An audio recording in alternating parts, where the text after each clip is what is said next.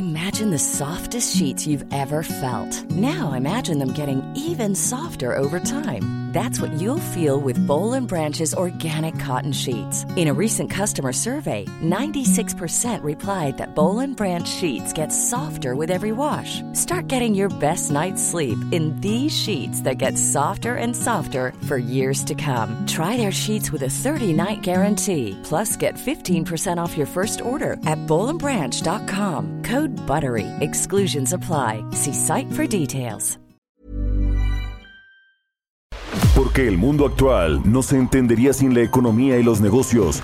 Acompaña a Mario Maldonado, el columnista de negocios más joven y objetivo del periodismo financiero, en su programa Bitácora de Negocios.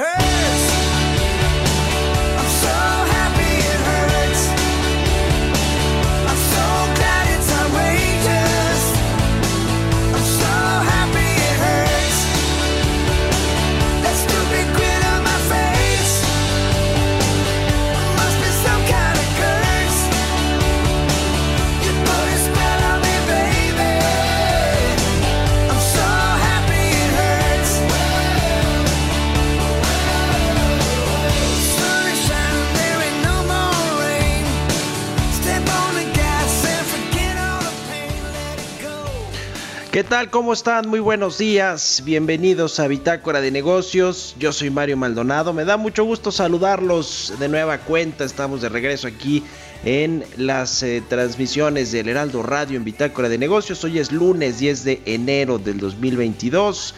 Feliz año a todos los que nos escuchan como todos los días tempranito aquí en las frecuencias del Heraldo Radio a todos los que nos siguen por la 98.5 de FM en la capital del país, en el Valle de México, en Monterrey por la 90.1 de FM, en Guadalajara, Jalisco.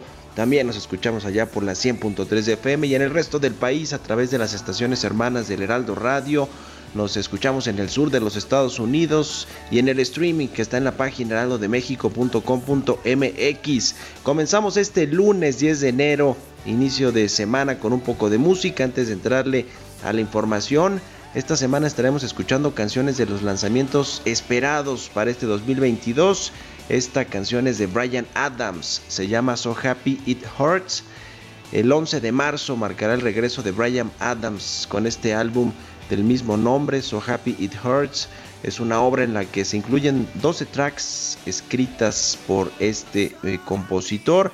Esta canción trata sobre la libertad, la autonomía, la espontaneidad y la emoción de la carretera. Así que vamos a estar escuchando hoy a Brian Adams con esta canción So Happy It Hurts.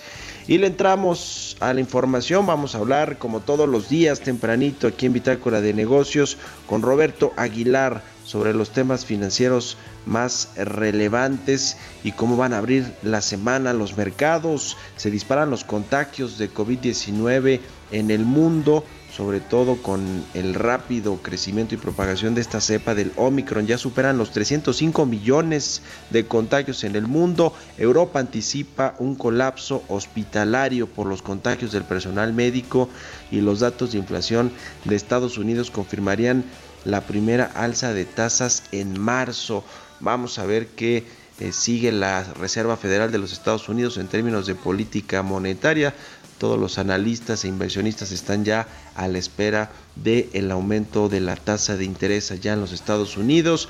Vamos a hablar también con Mariana Campos, coordinadora del programa de gasto público y rendición de cuentas de México Evalúa, sobre el aumento en cuotas del IEPS de las gasolinas, este impuesto especial que tienen los combustibles y que pues el gobierno mexicano, la Secretaría de Hacienda en muchas eh, ocasiones maneja su antojo para tratar de generar ingresos fiscales a través del consumo de gasolinas. Vamos a entrarle al tema con Mariana Campos. Vamos a hablar también con el presidente de la Coparmex a nivel nacional, con José Medina Mora, sobre la inflación, que es un gran problema que está afectando a las empresas y a los consumidores, sobre todo a los mexicanos, a los más pobres, con este 7.36% con el que cerró la inflación el 2021. Eh, y vamos, vamos a entrarle también al tema del Omicron, el impacto para la economía, para las empresas. En la Ciudad de México se firmó un acuerdo precisamente con la Coparmex y el gobierno de Claudia Sheinbaum para no requerir pruebas, eh, pruebas de COVID-19 eh, para todos los empleados que están reincorporándose a sus actividades.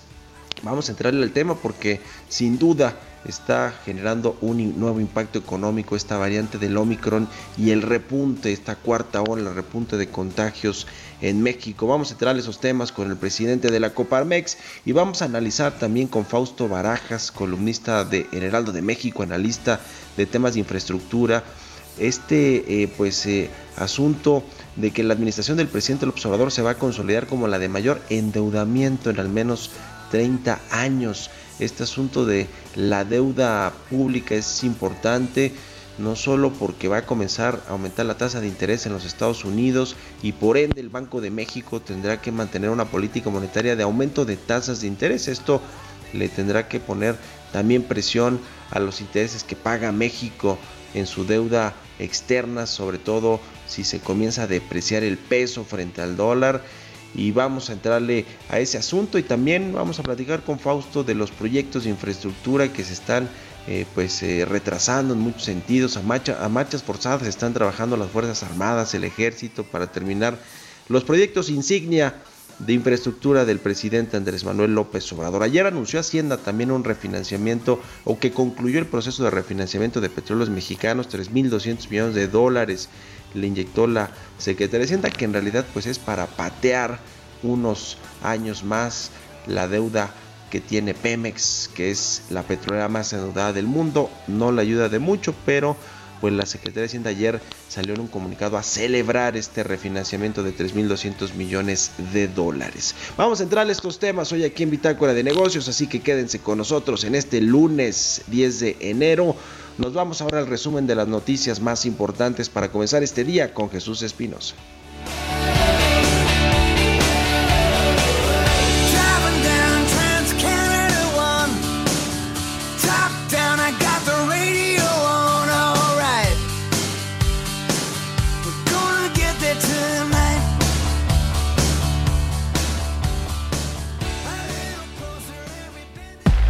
El resumen.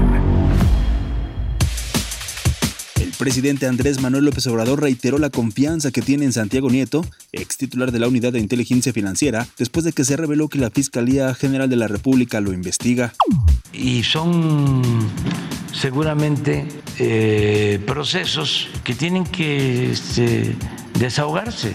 Si hay una denuncia, pues tienen que hacerse las diligencias, pero eso no significa que el señalado sea culpable. Y en este caso no creo que Santiago esté involucrado en actos de corrupción ni en ningún acto de abuso de autoridad. La inflación interanual de México se desaceleró ligeramente en diciembre, aunque permaneció muy por encima de la meta del Banco de México, lo que refuerza expectativas de que el organismo subiría por sexta ocasión consecutiva la tasa de interés referencial el próximo mes. Jonathan Heath, subgobernador del Banco de México, dudó que la inflación haya tenido un respiro en diciembre pasado, como han comentado algunos, porque el dato de la subyacente dijo imputa un caso grave. Señaló que la inflación para fin de año fue de 7.36%, marginalmente menor a la de 7.37% de noviembre y por debajo de la expectativa. Sin embargo, detalló que no es buena noticia ya que la subyacente sigue al alza, llegando a 5.94%, señal de la persistencia de un problema más inercial y hasta estructural. Especialistas advirtieron que para este año la economía mexicana difícilmente va a crecer en 2% y el principal reto del país es el bajo crecimiento. Coincidieron que México ha enfrentado una inflación históricamente alta y este es el gran reto para el Banco de México y en especial para Victoria Rodríguez Ceja, nueva gobernadora del Banco Central. Economistas de diversos bancos advirtieron que en medio de la crisis por COVID-19, México mantiene una estabilidad fiscal, pero la austeridad de esta administración la van a pagar todos los mexicanos. El Instituto Nacional de Estadística y Geografía reportó que la producción de autos ligeros en México disminuyó 16.5% en diciembre de 2021 respecto al mismo mes de un año antes. Los autos ensamblados se ubicaron en 212.272 unidades en el último mes del año pasado, mientras que en el mismo lapso de 2020 fueron 254.251 coches. Bitácora de negocios en El Heraldo Radio. El editorial.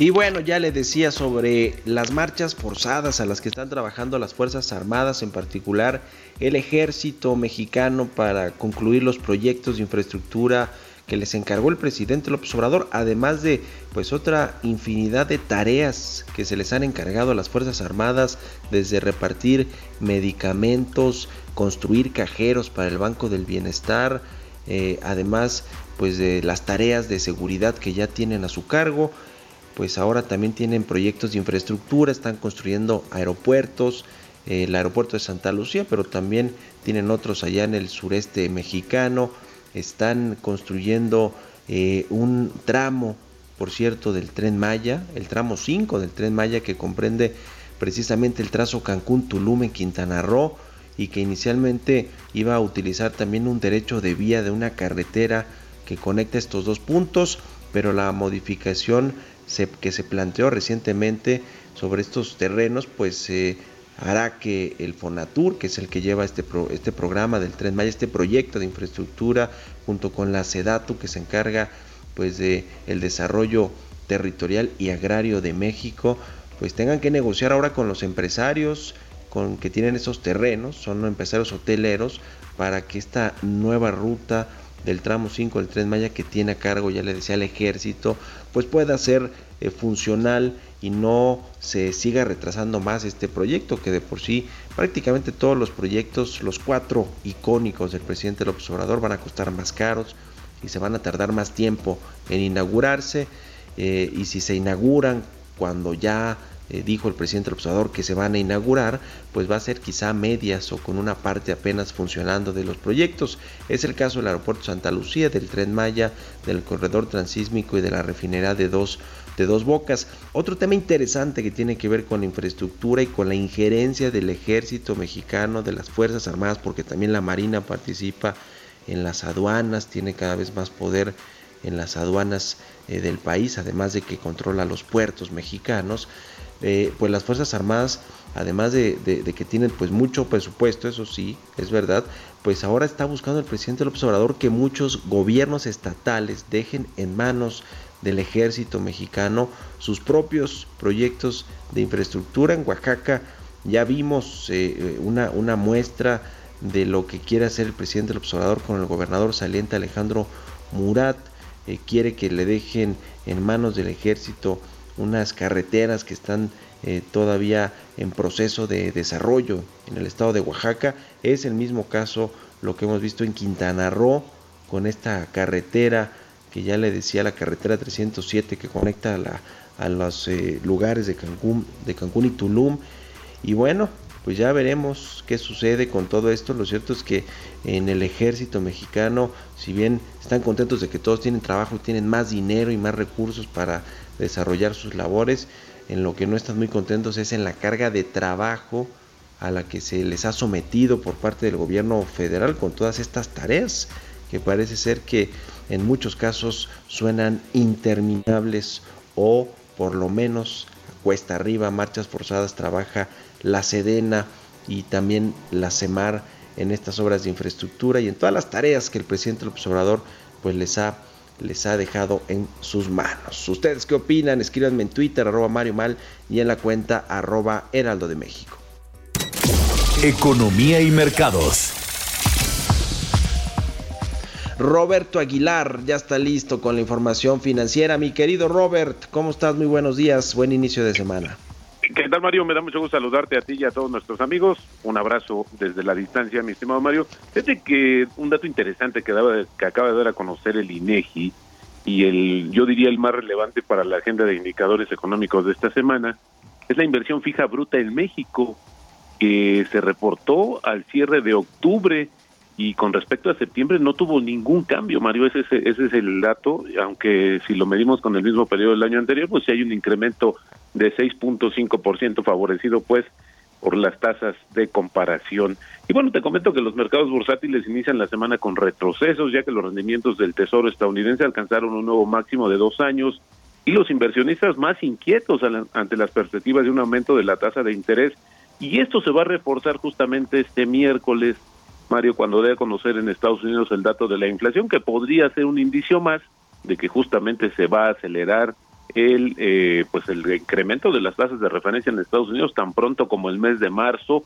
De hecho, los futuros que cotizan en la bolsa, eh, justamente de futuros de Chicago, sobre las tasas de referencia de Estados Unidos, marcan una probabilidad de 80% de que en marzo se dé el primer incremento de la tasa de referencia en Estados Unidos. Ahora el tema es cómo va a seguir la velocidad. Algunos eh, históricamente han hecho el análisis eh, la Fed es bastante pausada en ese sentido, pero sí juega más con las expectativas. Originalmente se habían dicho tres incrementos para este año, hoy se ha bajado la perspectiva a un par de incrementos, pero se aceleraría, es decir, se esperaba entre junio y julio y ahora será a partir de marzo el primer aumento. Y bueno, también importante porque los mercados pues se dan justamente esta situación mixta después de una semana agitada justamente por el tema y las señales de la Reserva Federal y como te decía también por el tema de las el rápido contagio que se está dando en todo el mundo a través de la variante Omicron. De hecho, Mario, el viernes anunciamos 298 millones de contagios. Ahora la cifra actualizada son 305 millones a una razón casi casi de cerca de 2 millones por día, mientras que los decesos pues se mantienen justamente en 5.8 millones. Por el otro lado también las dosis aplicadas en más de 180 países pues ya alcanzaron 9.500 millones, pero fíjate que interesante y destacado comentar que eh, hay un eh, se bajó el promedio diario de aplicaciones. El 23 de, de diciembre apenas en esta fecha alcanzamos 42 millones en promedio diario. Ahora la, la cifra se ha ubicado en 35.5 millones.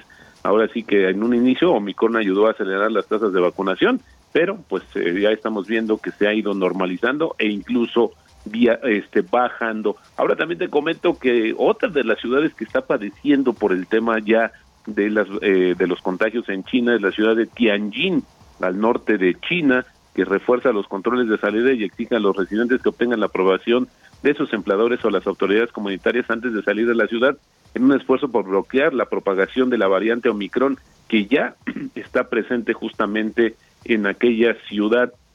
También te comento que, bueno, pues esta ciudad tiene 14 millones de habitantes y que el fin de semana ya se habían detectado dos casos locales de Omicron. El origen y el contagio justamente pues no ha sido todavía claro sobre el tema, pero importante también comentarte, Mario, que en febrero están los Juegos Olímpicos en China y también justamente las autoridades están están apresurando que haya medidas de contención y también te comento rápidamente que pues el tipo de cambio, fíjate, está cotizando en estos momentos en 20.36, marcó un máximo de 20.42, con esto ya tenemos una apreciación de 0.6%, pero en los últimos tres meses, Mario, ya casi de 2% el regreso del tipo de cambio y la frase del día de hoy, si me lo permites, quienes no administran su dinero siempre trabajarán para quienes sí lo hacen. Esto lo dijo en su momento Dave Ramsey, es un pastor cristiano muy famoso en Estados Unidos, experto en finanzas personales. Pues ahí está mi querido Robert y, y, rápido en un minutito, ¿cómo viste este tema de petróleos mexicanos y el refinanciamiento de 3.200 millones de dólares que anunció ayer la Secretaría de Hacienda?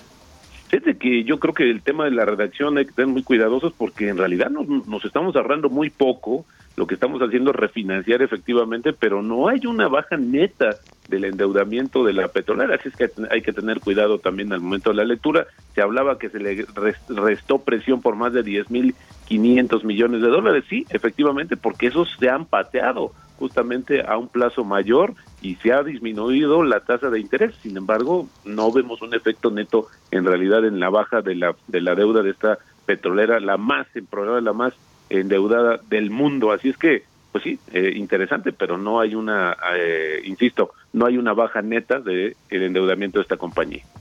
solo se está pateando el bote, pero el gran problema financiero que tiene Pemex ahí está. Mi querido Robert, muchas gracias, muy buenos días. Un abrazo, Mario, muy buenos días. Roberto Aguilar, síganlo en Twitter, Roberto AH 6 con 21, vamos a otra cosa.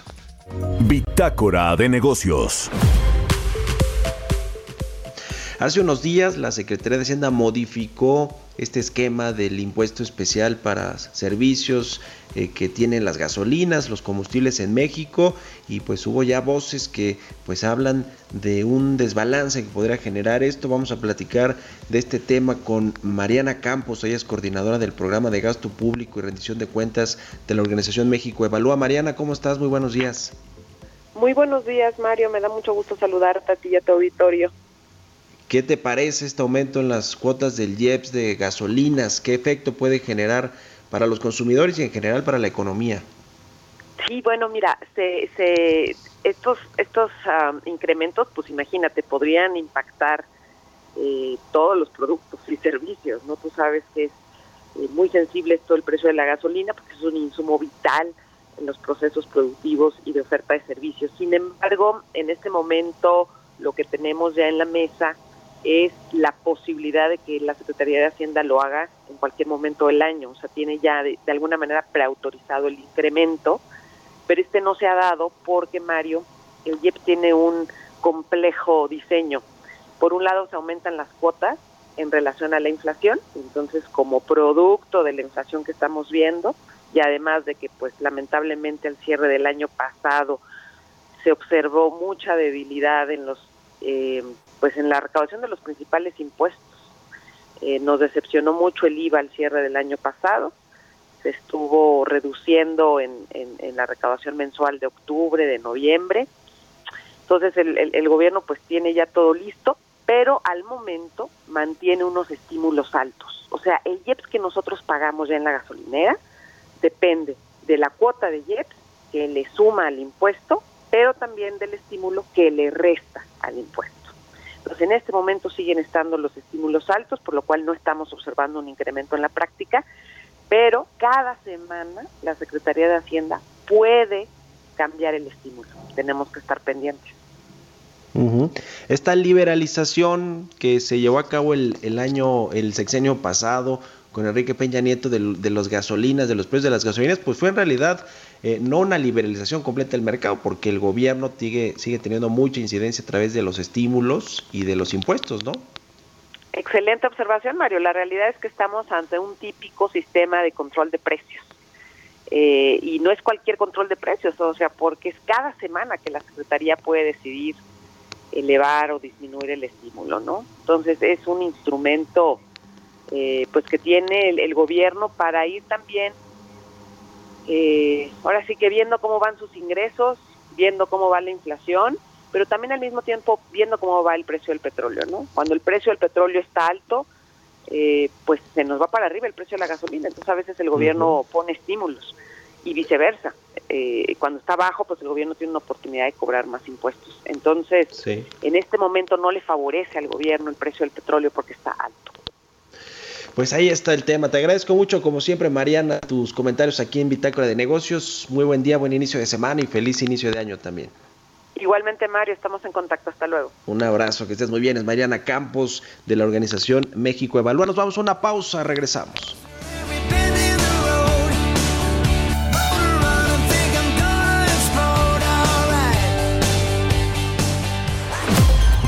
Continuamos en un momento con la información más relevante del mundo financiero en Bitácora de Negocios con Mario Maldonado.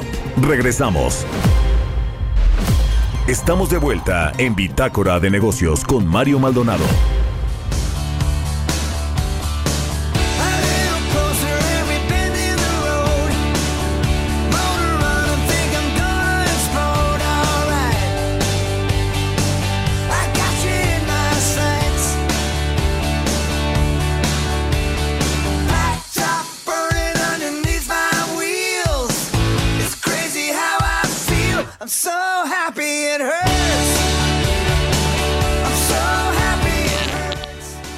Ya estamos de regreso aquí en Bitácora de Negocios. Son las 6 de la mañana con 30 minutos tiempo del centro de México.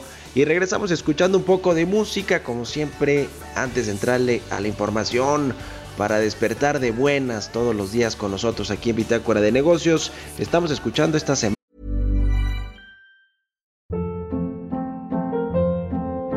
Hold up. What was that? Boring. No flavor. That was as bad as those leftovers you ate all week. Kiki Palmer here, and it's time to say hello to something fresh and guilt-free. Hello Fresh. Jazz up dinner with pecan-crusted chicken or garlic butter shrimp scampi. Now that's music to my mouth. Hello Fresh. Let's get this dinner party started. Discover all the delicious possibilities at hellofresh.com. Ana, canciones de los lanzamientos más esperados en este 2022. Esta canción se llama So Happy It Hurts, es de Brian Adams. El 11 de marzo va a ser el regreso de este cantante Brian, Brian eh, Adams con el álbum de, de este mismo nombre, So Happy It Hurts. Es una obra en la que se incluyen 12 tracks escritas por el cantante Brian Adams y esta canción pues nos habla de la libertad, de la autonomía, de la espontaneidad y también de la emoción de viajar en la carretera. Así que buena canción para arrancar este lunes 10 de enero de 2022, que por cierto también mucha gente se reincorpora ya a sus actividades a partir de este lunes. A pesar de pues estos temas de los contagios, del alza de contagios de COVID-19 en el país. Vámonos al segundo resumen de noticias con Jesús Espinosa.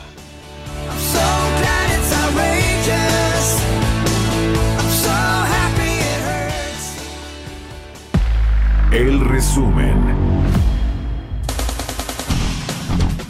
Héctor Tejada, presidente de la Concanaco, señaló que al ser el transporte un elemento indispensable para mover la mercancía, el incremento del impuesto especial sobre producción y servicios a gasolinas que entró en vigor en este 2022 provocará un incremento de precios a mercancías ya que todas se requieren mover.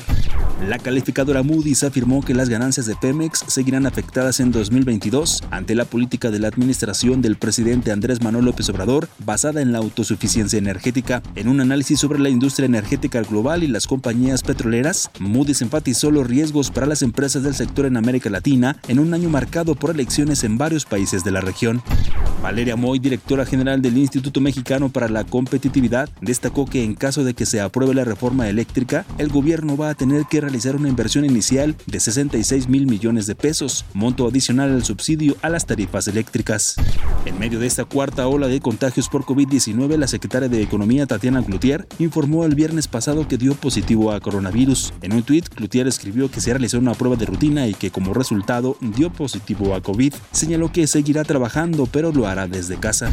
Juvenal Becerra Orozco, presidente de la Unión Nacional de Empresarios de Farmacias, informó que se incrementó un 30% la demanda de medicamentos e insumos para atender a pacientes con síntomas de COVID-19, por lo que exhortó a continuar con las acciones de sanidad y sana distancia, ya que la pandemia continúa.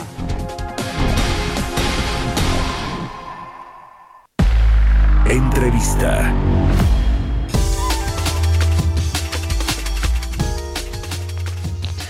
Vamos a platicar ahora con el presidente nacional de la Coparmex, con José Medina Mora, que me da mucho gusto saludar. ¿Cómo estás, José? Muy buenos días.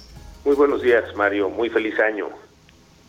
Igualmente para ti, pues varios temas que platicar en la agenda económica del país. Eh, ¿Qué te parece si empezamos con el tema de la inflación? Cerró la inflación del país en 7.36% el 2021 con muchas presiones en no solo en productos que tienen pues volatilidad como los energéticos, los agropecuarios, sino algunos otros productos, bienes y servicios en general que están afectando los bolsillos de los mexicanos y que no se ve que vaya a ceder rápidamente este incremento de los precios. ¿Cómo ves este asunto? ¿Cuánto está afectando el, crecimiento económico, la recuperación también combinada con, este, con esta cuarta ola, el alza de contagios de COVID-19? Sí, bueno, en primera instancia, Mario, hay que eh, reconocer que esta subida de la inflación es un fenómeno mundial y que está derivado de cómo se han eh, roto ciertas cadenas de suministro. Esto genera escasez de materia prima y por lo mismo eh, alta inflación. Ya decías tú, 7.36, no veíamos hecho esto hace muchos años. Y la realidad es que seguiremos viendo una inflación alta durante todo el 2022 eh, arriba de 4%, no será sino hasta el 2023 en que podamos ver que baje la inflación. Y, en ese sentido, cuando sube la inflación, los bancos centrales eh, suben las tasas y esto hace que se frene la inversión. Ese es el riesgo inherente. Tendremos todavía que convivir, Mario, con una inflación alta durante todo el 2022. Este, este tema que seguramente pues llevará al Banco de México a seguir aumentando su tasa de interés junto con lo que hará la Reserva Federal de Estados Unidos y veremos también ahí cómo le, cómo le influye esto al, al, al tema cambiario, el peso mexicano. Eh, ¿cuánto, ¿Cuánto puede afectar este asunto del aumento de tasas, la recuperación económica y sobre todo la proyección que tiene el gobierno federal de crecimiento arriba de 4,5% para este año? Que prácticamente pues no lo tiene ningún anal, ni, ninguna casa de análisis, ningún banco de inversión, ningún organismo multilateral prácticamente para la economía mexicana. ¿Cuánto va a afectar este tema junto con el asunto del COVID, que parece ser impredecible con las nuevas variantes que surgen en el mundo? ¿Qué están viendo ustedes en retraso de recuperación económica y por, y por supuesto pues de los empleos, de la actividad empresarial? Sí, la, la expectativa es que la Fed haga subidas de un cuarto de punto durante tres o cuatro momentos en este año y el Banco de México tendrá que seguir también esa subida de tasas y como comentábamos Mario, esto genera que se frene la inversión. Si a esto le sumamos el riesgo de esta este contagio por la nueva versión del COVID-19, el Omicron, en donde estamos viendo eh, ahora en México lo que pasó hace unas semanas en Europa, en Estados Unidos, hay, es un alto índice de contagios, eh, lo cual pues genera la necesidad de ser conscientes, de cuidarnos. El mensaje que damos, Mario, a las empresas es que tenemos que cuidar la salud de los colaboradores y al mismo tiempo cuidar la salud de las empresas, el que las empresas puedan trabajar de manera remota, recomendamos que lo sigan haciendo, las que tienen que trabajar de manera presencial, pues que apliquen estrictamente los protocolos de salud, eh, los que ya conocemos del uso de cubrebocas, de la sana distancia, del lavado de manos, pero sobre todo es importante el uso de la aplicación de pruebas. Esta es una práctica que no tenemos en nuestro país y que ha generado que estemos entre los países con el mayor número de contagios. Eh, las pruebas en otros países permiten detectar los que son positivos pero asintomáticos y que se puedan aislar en lugar de estar contagiando. Es algo que no hemos hecho en nuestro país y es una recomendación que hacemos a las empresas que tienen que trabajar de manera presencial. Eh, tendremos que estar lidiando, como bien dices, entre, por un lado, la alta inflación y por otro lado, este aumento de contagios que todavía veremos en los primeros tres meses del año, enero, febrero y marzo, que coincide con época de invierno, el frío, y que además es derivado de pues, las reuniones desde las posadas, la Navidad, el Año Nuevo, los Reyes, en donde no se tuvieron las precauciones adecuadas para evitar los contagios.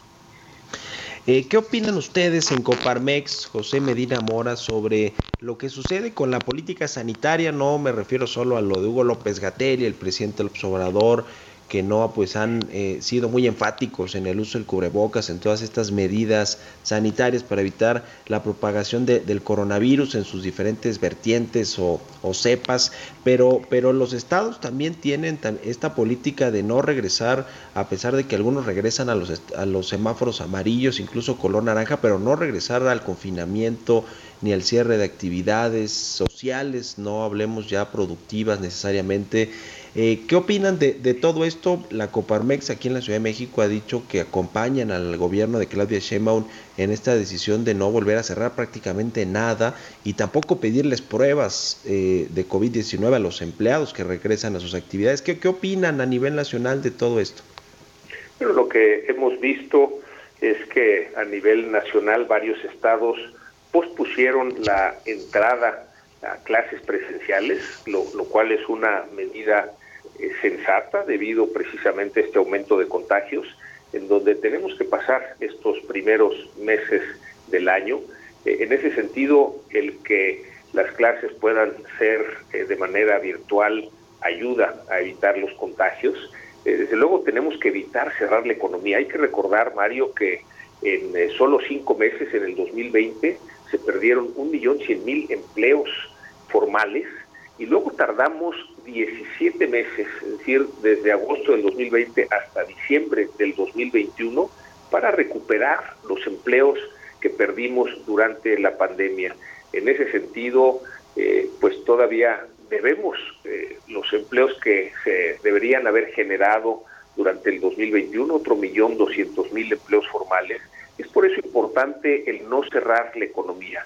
Eh, nos parece en Coparmex que hemos aprendido a vivir siguiendo los protocolos sanitarios estrictamente y seguir operando. Eso es importante para no generar eh, las pérdidas tanto de empleo como eh, de aumento de la pobreza que se vivieron al cerrar la economía.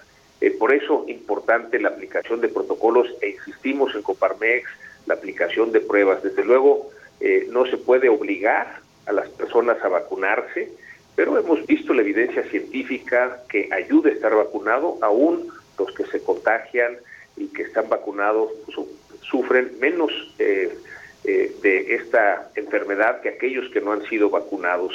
Eh, hay eh, políticas en ciertos lugares en donde pues tiene uno que hacer la prueba para poder entrar, para poder viajar. Eh, hay empresas que piden el que el- los em- empleados eh, se hagan las pruebas periódicamente. Eh, tú comentabas eh, eh, de la Secretaria de Economía, Tatiana Cloutier, que se hace una prueba de rutina y da positivo. Eso es lo que tenemos que hacer para evitar más contagios, Mario.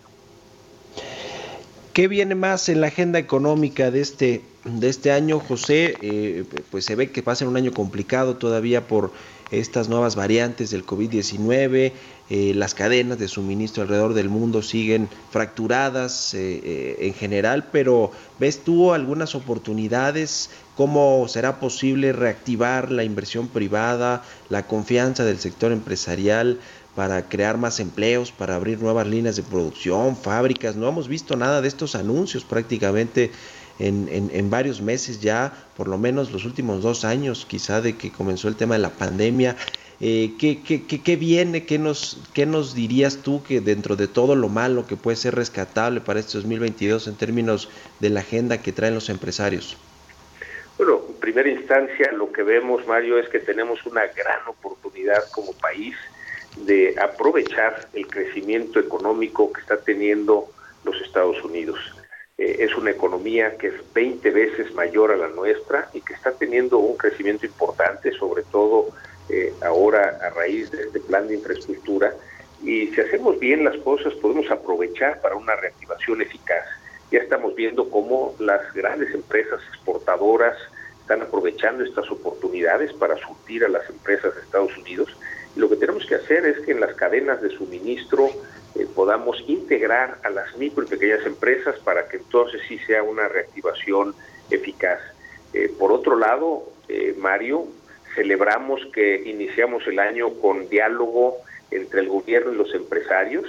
Eh, está, se estará anunciando un paquete de inversión en donde pues está muy claro que la inversión es lo que va a levantar la economía en nuestro país, que esta tiene que ser una parte del gobierno y otra de la iniciativa privada.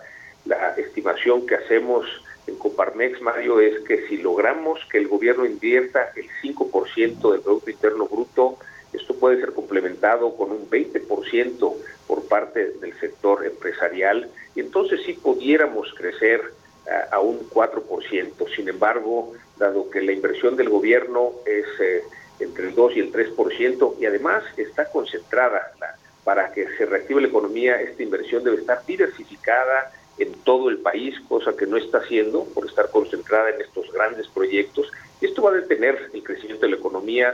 Estimamos que eh, estaremos creciendo apenas al- entre el 2 y el 3%, con lo cual no recuperaremos lo que perdimos en el 2020. Recordemos que caímos 8,5%, en el 2021 recuperamos en el rebote un 5%, o sea que ni siquiera vamos a recuperar en este 2022 en promedio eh, la actividad económica, pero si eh, aprovechamos el crecimiento de Estados Unidos, si hacemos estas inversiones, eh, sí se puede lograr este crecimiento. Pues ahí está, interesante como siempre la charla contigo, eh, José Medina Mora, presidente nacional de Coparmex. Muchas gracias por estos minutos, muy buenos días y muy buen inicio de año. Igualmente, muy buen año y con- sobre todo con mucha salud, Mario. Que estés muy bien, es el presidente nacional de Coparmex, pues sobre temas muy relevantes para la economía mexicana y para los empresarios, el sector obrero patronal, que es pues clave para, para los empleos y para la reactivación de la economía nacional. Son las 6 de la mañana con 45 minutos, vamos con las historias empresariales. Historias empresariales. Se va a realizar la primera edición de los TikTok Awards, los premios de TikTok de 2022. Se van a premiar a los mejores creadores de contenido en Latinoamérica. La fecha este 13 de enero y Giovanna Torres nos tiene todos los detalles. Después del éxito que ha tenido TikTok en México, se anunció que se celebrarán los primeros premios para reconocer a los mejores creadores de contenido de Latinoamérica, aunque en la mayoría de las categorías resalta la presencia de los mexicanos. TikTok es la aplicación de videos cortos más utilizada en la actualidad. Los TikTok Awards 2022, un evento exclusivo que busca reconocer el talento y premiar a los mejores creadores de contenido que se encuentran en la plataforma. Será transmitido a través de la cuenta de TikTok en español el próximo 13 de enero a las 20 horas, de acuerdo al horario de la Ciudad de México. En estos premios se reconocerán a los influencers y creadores más sobresalientes a lo largo del año pasado en más de 10 categorías que van desde comedia, moda, maquillaje hasta música. En esta edición podrás participar para elegir al creador o creadora de contenido que merece ganar. Para ello se puede ingresar todavía y hasta el 11 de enero a TikTok y presionar en la sección correspondiente. Solo se puede votar una vez al día por categoría y también se puede ver a detalle cada una de las cuentas para ver su contenido si es que todavía no lo conocías. Entre los nominados más conocidos están Mario Aguilar, Daniela Rodríguez, Paco de Miguel, Dana Paola, Sebastián Yatra, Camilo, Carol G, Erika Buenfil, El Matador Luis Hernández, entre otros. Para Bitácora de Negocios, Giovanna Torres. Entrevista. Vamos a platicar ahora con Fausto Barajas, él es analista del sector de infraestructura, columnista aquí en Heraldo de México, quien me da mucho gusto saludar. ¿Cómo estás, mi querido Fausto? Muy buenos días.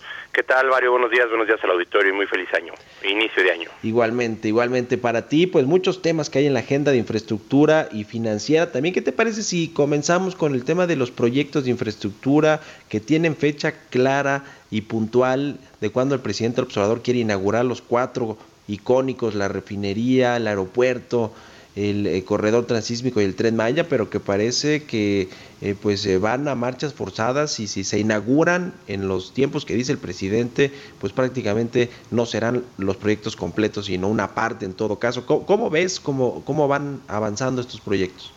Mira, como bien lo dices, todos estos proyectos van extremadamente dados y aquí creo que cabría la pena señalar para que el auditorio entienda es, creo que el presidente, como siempre lo ha hecho, que es, déjame decirlo, alguien puede decir, viéndolo de manera positiva, un gran comunicador, viendo de otra manera muy mañoso en la manera en que presenta la información, estos cuatro proyectos, él los va a inaugurar, él va a decir que se acabaron, que ya están, pero como bien decías, hay que ver qué es entiendo por entiendo. Vamos, ent- vamos a ver qué significa que, el, por ejemplo, el aeropuerto de Santa Lucía se entregue en marzo de este año, porque seguramente no va a tener la conectividad, va a ser una puert- un aeropuerto mucho más limitado que el aeropuerto que hoy, que hoy se tiene en términos de conectividad, digo, en términos de capacidad, y eso va a hacer que cada uno de estos proyectos, igual la refinería, seguramente la acabarán hacia finales del sexenio, en palabras del presidente, pero no creo que llegue a procesar los 250 mil o 300 mil barriles que en teoría era el alcance que debía tener esta refinería, y ni siquiera tendrá seguramente la conectividad para traer este, los combustibles a las ciudades donde se demanda donde se demandan estos. Y así si te vas yendo en cada uno. Por ejemplo, el Tren Maya se acaba, se acaba de cambiar de trazo e incrementar los costos. Todos estos proyectos van a tener diferimiento en alcance, en las fechas de entrega y en los costos de inversión. Y todos van a ser mucho más limitados a las expectativas que ha generado el presidente. Sin embargo, el mensaje ha sido se van a hacer cuatro grandes proyectos. Lo que nadie sabemos es exactamente estos proyectos que alcancen. Por ejemplo, el aeropuerto Santa Lucía, en qué va a acabar, cuántas posiciones va a tener para recibir, va a tener dos, dos pistas como tenía el de Texcoco de, este, de, de, aterrizaje simultáneo, va a tener la conectividad necesaria para tener a la Ciudad de México eh, bien conectada con un aeropuerto internacional, como hoy tenemos el aeropuerto de la Ciudad de México prácticamente de cualquier punto de la ciudad a menos de 45 minutos. Este aeropuerto habrá lugares desde la Ciudad de México donde tendrás que hacer más de una, una hora y media para poder llegar y así vas viendo cada uno de estos cuatro proyectos van a estar extremadamente limitados en los alcances, sin embargo creo que el presidente dirá que habrá entregado este, cuentas respecto a estos grandes proyectos, Mario. Ahora, hablamos ahora eh, con el presidente de Coparmex y él nos decía que pronto vendrá ya este anuncio, finalmente este tercer paquete de infraestructura, de, en el que ya participan los empresarios de obra pública, que creo que no son grandes proyectos, son pequeñitos en sectores muy específicos o en estados muy específicos, todo con la venia del presidente López Obrador.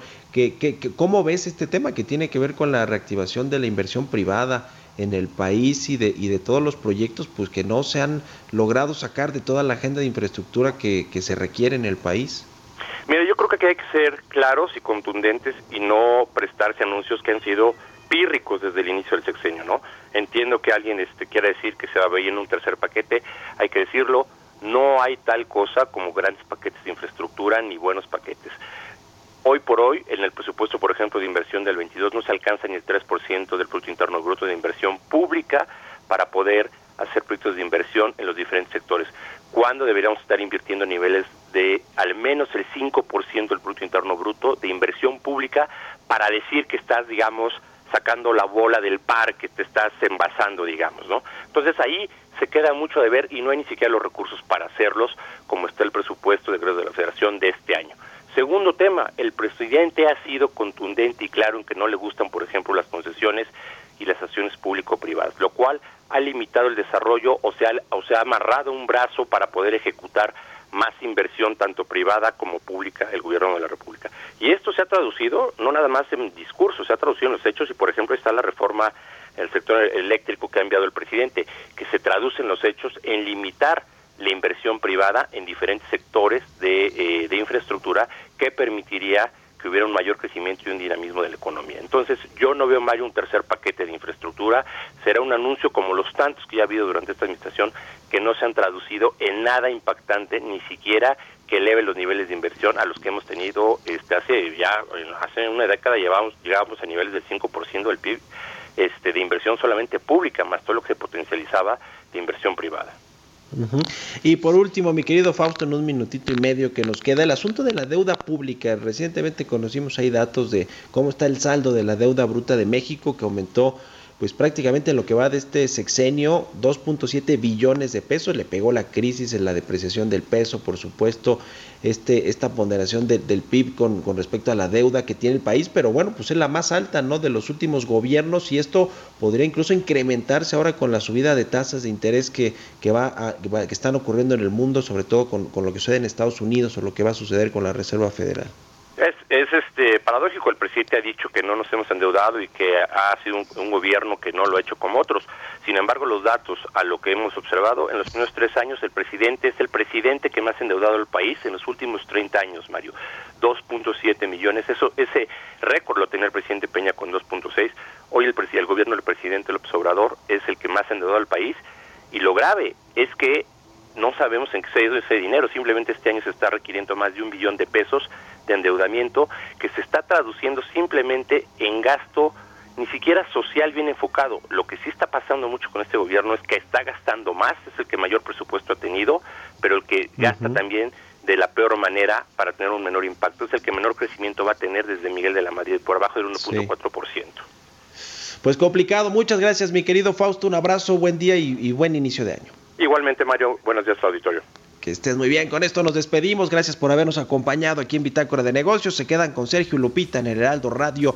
Nos escuchamos mañana tempranito en punto de las 6. Muy buenos días.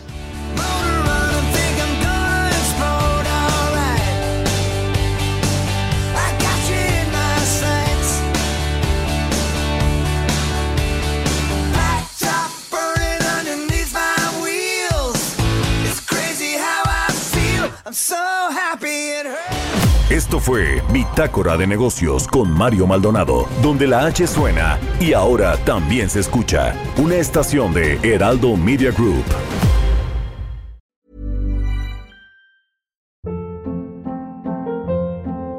Hold up. What was that? Boring. No flavor. That was as bad as those leftovers you ate all week. Kiki Palmer here, and it's time to say hello to something fresh and guilt-free. Hello Fresh. Jazz up dinner with pecan-crusted chicken or garlic butter shrimp scampi. Now that's music to my mouth. Hello Fresh. Let's get this dinner party started. Discover all the delicious possibilities at hellofresh.com.